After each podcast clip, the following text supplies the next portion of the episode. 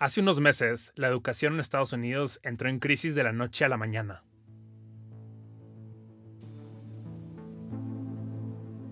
Era noviembre de 2022 cuando la empresa OpenAI, un laboratorio dedicado a desarrollar inteligencia artificial, lanzó un bot de texto con una capacidad nunca antes vista de generar respuestas, ensayos y explicaciones a preguntas complejas, ChatGPT. De inmediato aparecieron columnas y opiniones diciendo que esta tecnología iba a acabar con la educación como la conocemos. Hacer trampa iba a ser más fácil que nunca, y como siempre, iban a ser los pobres maestros los que tuvieran que dedicar horas y horas a empezar nuevas tareas que realmente pusieran a prueba a sus estudiantes. Por suerte para los maestros de primaria, ChatGPT todavía no hace maquetas de plastilina ni cartulinas con líneas del tiempo.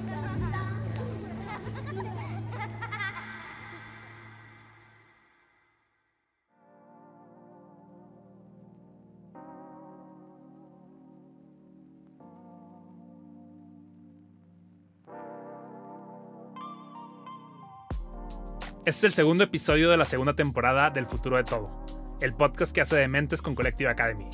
Yo soy Pato Bichara, CEO de Collective. Hoy más que nunca, creo que aprender a aprender es la única forma de seguir siendo relevantes como profesionistas. Y estoy obsesionado con mejorar la forma en la que aprendemos como adultos. Por eso me toca acompañarlos en este episodio. El futuro de la inteligencia artificial.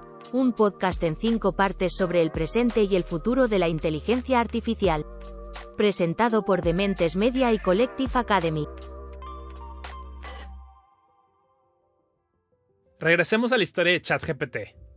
Muchos distritos educativos en Estados Unidos bloquearon el app de inmediato y prohibieron su uso. La razón de fondo es entendible. Si tú no haces el ensayo que te pide el profesor, no estás leyendo ni reflexionando sobre el tema.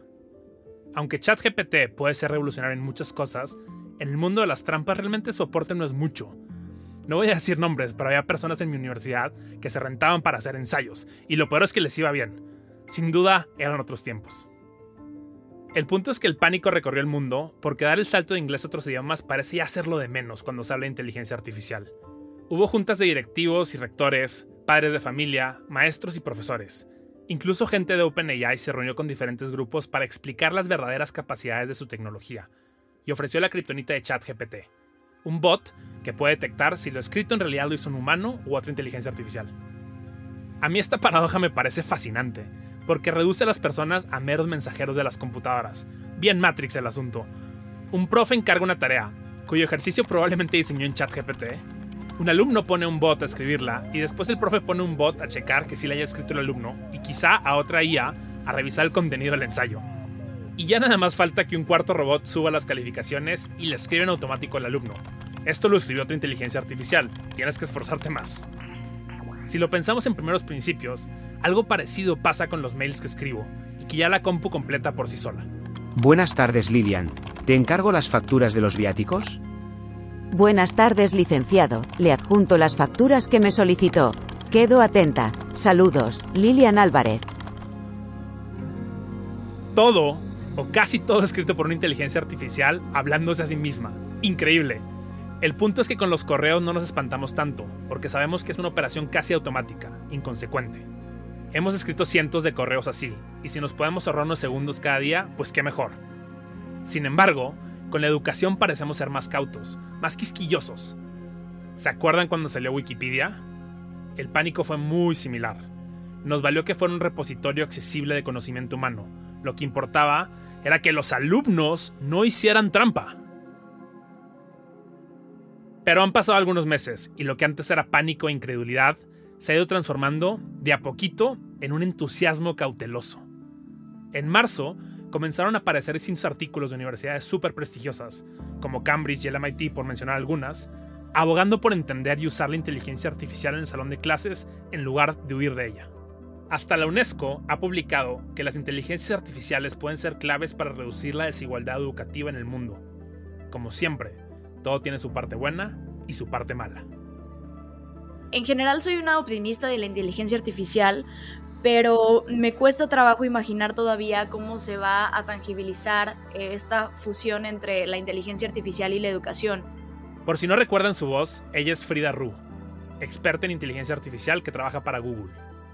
Actualmente estoy en todo el tema de ads. Tengo un podcast que se llama AI de New Sexy, donde hablo sobre las implicaciones de la inteligencia artificial en el día a día y los negocios.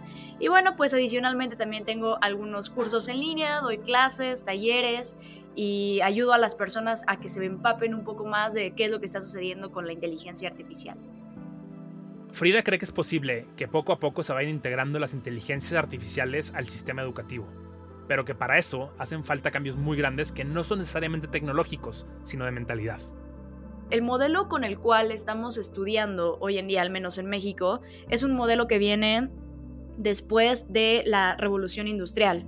Es un modelo en el cual considera que no existían las computadoras. Entonces es un modelo de memorizar, de procesar grandes cálculos, sin utilizar una calculadora, de llevar a cabo estos procesos cognitivos muy básicos que pues son los primeros procesos que desarrollas cuando eres un niño, ¿no? Cuando eres un bebé, son las primeras habilidades que aprendes.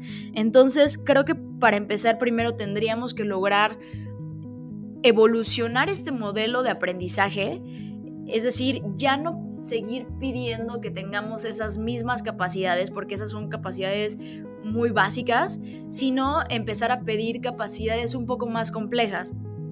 Este dilema no es nuevo. Lo tuvimos hace mucho tiempo con las graficadoras y calculadoras. Si ya tienes un aparato que hace todos los cálculos básicos y avanzados por ti, ¿para qué aprender a dividir o a sacar derivadas? Bueno, en teoría tienes que conocer estas bases para seguir evolucionando el conocimiento, para realmente comprender tu materia, aunque lo admito, la gran mayoría de nosotros ya no volvimos a usar integrales ni derivadas. Pero Frida insiste en que si ya tenemos aplicaciones o aparatos que hagan todo esto por nosotros, deberíamos centrarnos mucho más en desarrollar un modelo educativo que haga algo con esos cálculos. Lo que debiéramos crear son modelos más centrados en lo que significa ser un ser humano. Ser un ser humano no es memorizar, va más allá de eso, va más allá de poder repetir una serie de líneas, sino va también en la capacidad de empatizar, la capacidad de transferir conocimientos entre industrias, de poder encontrar la forma en la cual puedas evaluar estas capacidades más humanas, como por ejemplo también la empatía, como es el poder entender cómo tratar a otros seres humanos, que al final esas son las habilidades que terminan identificándonos como seres humanos, más allá que las habilidades de memoria, como lo tenía el, el modelo educativo pasado, ¿no? Entonces, creo que se viene un reto muy interesante porque, para empezar, la educación, como te decía, es algo que no se ha movido desde hace muchísimos años. El punto que plantea Frida me parece valiosísimo, porque esta discusión tendría que estar sucediendo en dos planos distintos. Por un lado, ¿hacia dónde va la inteligencia artificial? ¿Qué aplicaciones puede tener y cómo las utilizamos para crear mejores escuelas y salones de clase? Pero por el otro lado está todo el debate de un modelo educativo que se niega a evolucionar. Las tareas y los ensayos siguen siendo los mismos desde hace décadas. Ok, lee el cantar del Music y escribe un resumen de tres cuartillas sobre bla bla bla bla. Quizá por eso ChatGPT es una herramienta tan útil para hacer trampa. Porque si dejamos tareas poco inspiradoras, los resultados también serán poco inspiradores. De hecho, un profesor tuiteó, bueno, si ya la inteligencia artificial puede escribir y calificar ensayos, ¿Qué les parece que le dejamos que haga eso y yo me reúno con mis alumnos en el salón a discutir y hablar de los temas importantes? Esto ha sido parte esencial del modelo pedagógico de Collective. En un mundo donde las respuestas estaban en Internet y ahora en ChatGPT, lo importante se vuelven las preguntas y las discusiones que tengamos con ellas. Y a eso me refiero con discutir esto desde dos ópticas, una tecnológica y la otra humana. ¿Qué significa realmente aprender? ¿Cuál es el verdadero objetivo de la educación?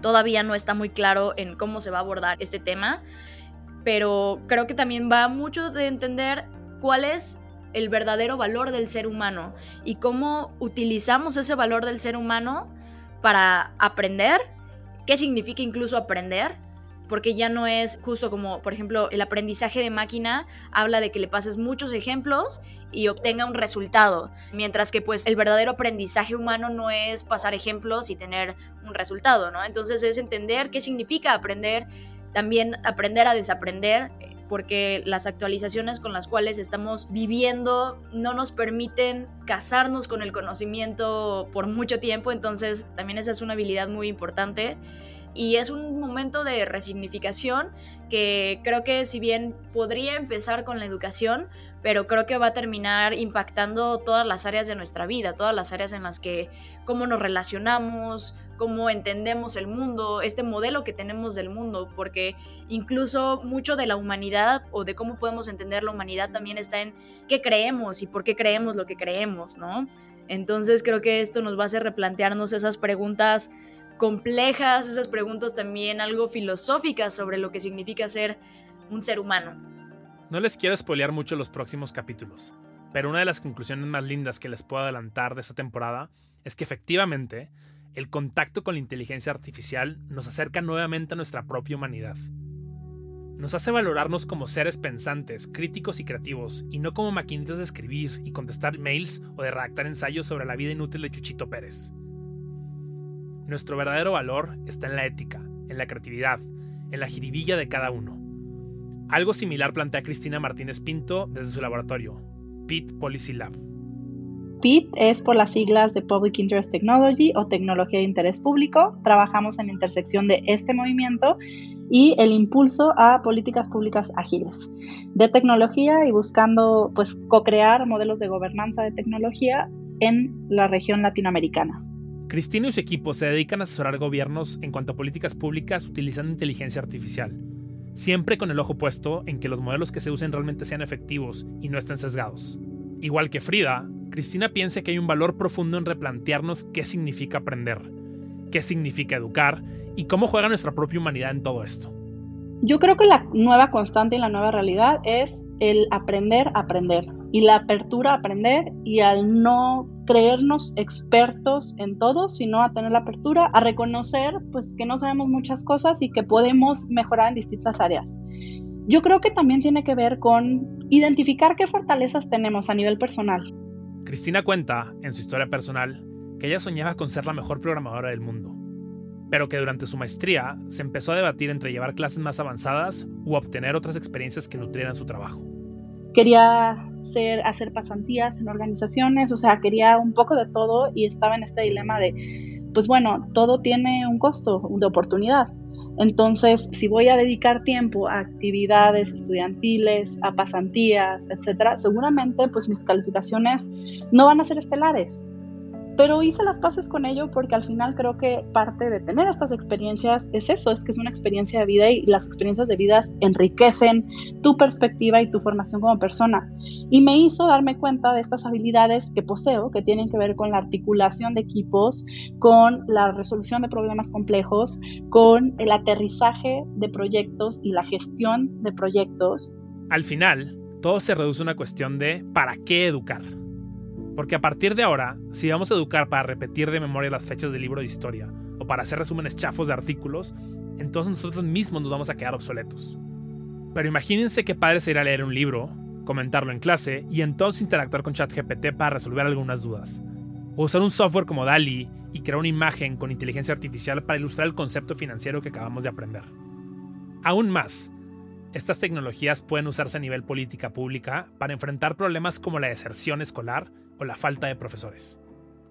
Por ejemplo, Cristina y su equipo le dijeron al gobierno de Guanajuato, en México, que estaban usando inteligencia artificial para crear políticas públicas con bases de datos que ya estaban sesgadas.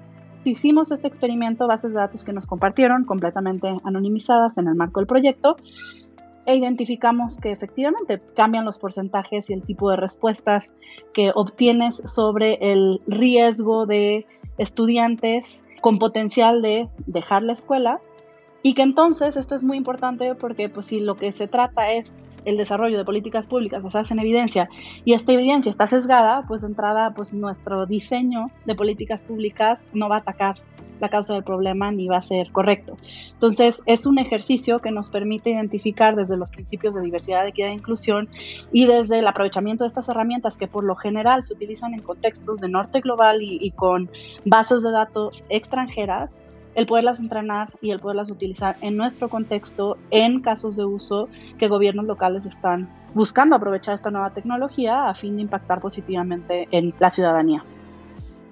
Me encanta porque es una manera distinta de abordar un problema público, la deserción escolar, y de utilizar grandes cantidades de datos para poder detectar pues dónde están estos patrones, estos indicadores sobre cuáles son estos factores de riesgo que pueden estar incidiendo en que alumnos, alumnas dejen la escuela.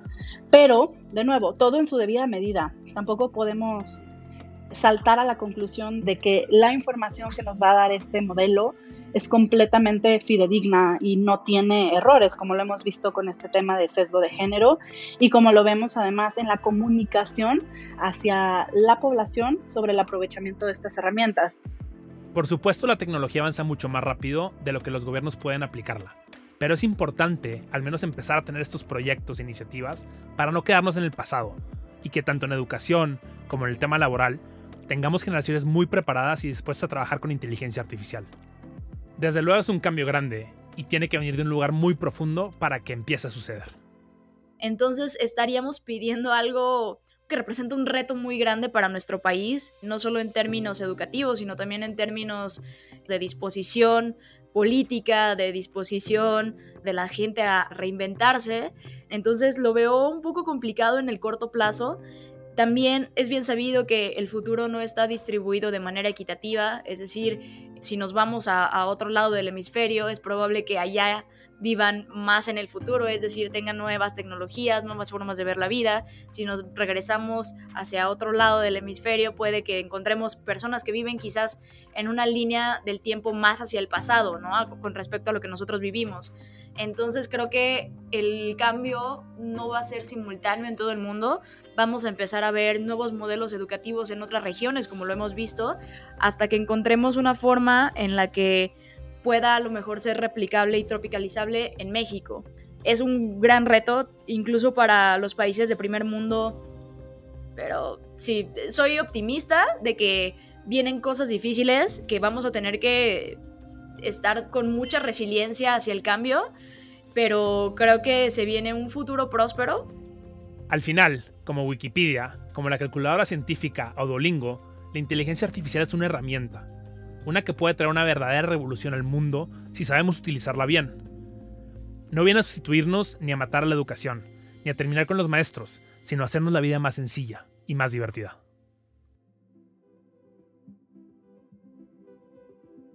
Me parece que hay algunas universidades, hay corrientes que han decidido alejarse y prohibir el uso de estas tecnologías, cuando la realidad es que, a ver, llegaron para quedarse. Creo que más bien tendríamos que estarnos preguntando el cómo incorporarlas y cómo incorporarlas en pensamiento crítico y en no asumir que porque nos da respuestas sumamente elocuentes y bien articuladas, son respuestas correctas.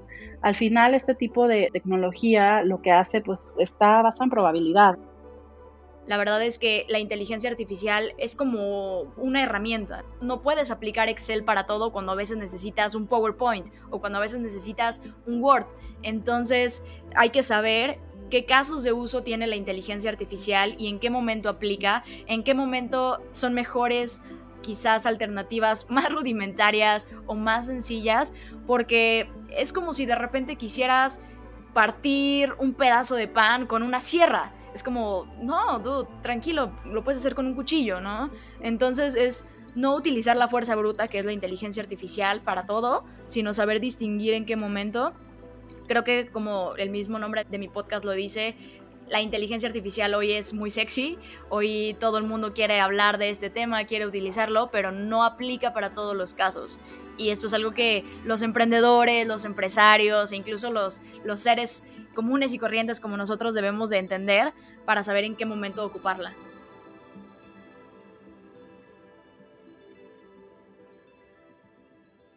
Es verdad, la inteligencia artificial es un tema de moda. De hecho, a veces me pregunto si no ocurrirá lo que ocurre siempre y que en realidad nada cambia. Lo vimos en el 2021 con el metaverso y en el 2022 con Web3 y las cripto. La tecnología acaba usándose para hacer más ricos algunas personas y todos los demás la usamos a una fracción de su verdadera capacidad. Pero creo que por primera vez desde, quizá, la llegada de Internet, estamos frente a una tecnología capaz de tocar todos los aspectos de la experiencia humana. Mark Andreessen, uno de los inversionistas de startups más famoso del mundo, una vez dijo, en el futuro habrá dos tipos de empleos, aquellos humanos que les dicen qué hacer a las máquinas y aquellos humanos a quienes las máquinas les dicen qué hacer. Mi pregunta para ti es, ¿de qué lado quieres estar? Creo que el futuro será escrito por aquellos que aprendan a ser líderes en esta nueva era. Esto implica que asuman la tarea de entender la inteligencia artificial y sus repercusiones en el aprendizaje y en el trabajo, y que se dispongan a liderar equipos de personas, y tal vez de máquinas, cuyos propósitos y tareas permanecerán en constante transformación durante los próximos años. Ya vimos sus posibles impactos en la educación, pero en los próximos capítulos veremos qué nos depara el futuro en cuestión de negocios, creatividad y ética. Si quieres saber más de cómo investigamos y escribimos los episodios de esta temporada, visita dementes.mx diagonal el futuro de todo. Nos vemos en el futuro. El futuro de la inteligencia artificial es la segunda temporada de El futuro de todo, presentado por Dementes Media y Collective Academy.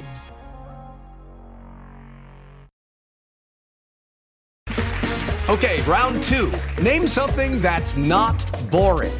A laundry? Ooh, a book club. Computer solitaire, huh? Ah, sorry, we were looking for Chumba Casino. That's right. ChumbaCasino.com has over 100 casino style games. Join today and play for free for your chance to redeem some serious prizes. ChumbaCasino.com. No purchase necessary. Full prohibited by law. 18 plus terms and conditions apply. See website for details.